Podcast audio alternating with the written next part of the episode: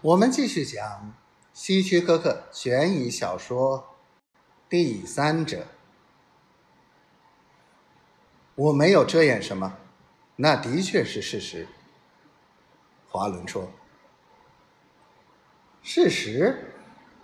好，我来问你，那个男人给他的五百元钱呢？警察在现场没有找到，银行账户里也没有。”也没有购买大件商品的物证。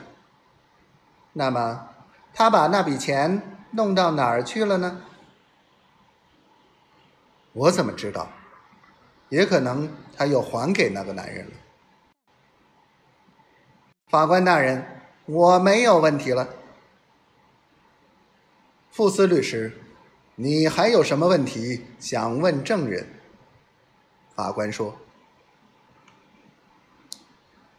现在没有，法官大人，我要仔细研究一下这份证词，后天开庭时再问。那么，检察官还有什么意见吗？没有。现在休庭，星期四上午十点继续开庭审理。法官敲响了法锤。星期四上午十点，现在开庭，由杰姆法官主审。我要提醒被告，你的誓言仍然有效。被告律师现在可以提问了。法官严肃地说：“法官大人，我有一个请求。”能否在我们开始询问之前，允许我的助手将电视机，也就是第十六号物证的插头插在插座上？为什么？因为被告作证时曾经说过，当时电视机需要修理，我希望证实一下。